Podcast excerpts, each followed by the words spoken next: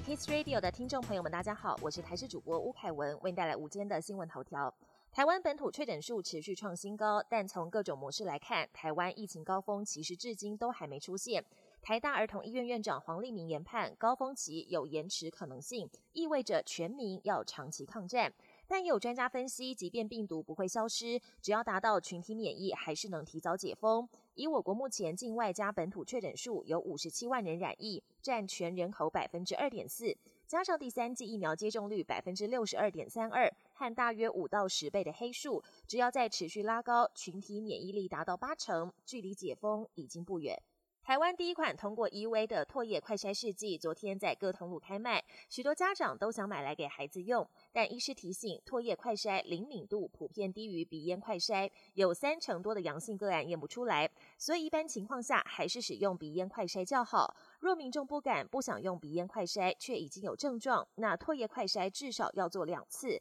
只要有一次阳性，就要依规定通报。而且就算两次都是阴性，也不能太放心，尤其症状如果持续，更应该赶快使用鼻咽快筛，不要坚持唾液快筛。气象局预报，十六号以前，台湾附近水汽偏多，尤其是锋面接近到影响的期间，如果有环境动力配合，局部地区有大雨或豪雨等级降雨的机会。但由于锋面位置仍有不确定性，降雨的位置、量值还有时间变化较大。最新欧洲中期天气预报中心模式模拟显示，今年首波梅雨季滞留锋面今天逐渐南下，台湾中部以北、东北部及东部有阵雨或雷雨。南部及东南部有短暂阵雨或雷雨的几率，并且有大雨。气象专家也提醒，明天到十六号滞留锋面徘徊，降雨的范围扩及全台，要留意防范中小尺度对流系统所伴随的剧烈天气以及累积的致灾性降雨。国际焦点。北韩昨天才确认第一个新冠确诊病例，今天就传出了第一起死亡个案。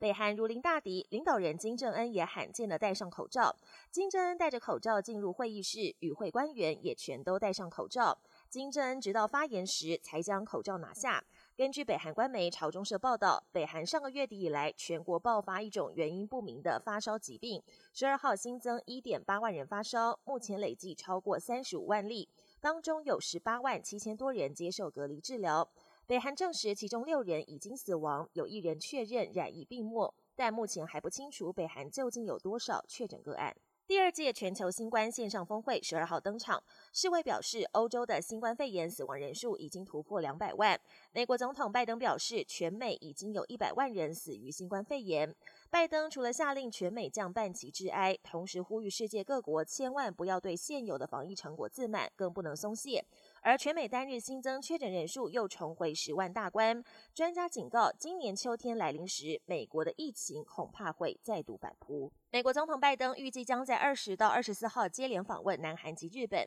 甚至可能造访南北韩非军事区。白宫发言人沙奇表示，总统造访戒备森严的南北韩非军事区并非特例。前总统川普二零一九年六月就在板门店和北韩领导人金正恩三度碰面，而拜登当总统之前也有去过，但这趟亚洲行的细节还在规划当中。白宫还透露，北韩最快可能在这个月进行第七次核试爆，对拜登的挑衅意味十足。本节新闻由台视新闻制作，感谢您收听。更多内容请锁定台视各节新闻与台视新闻 YouTube 频道。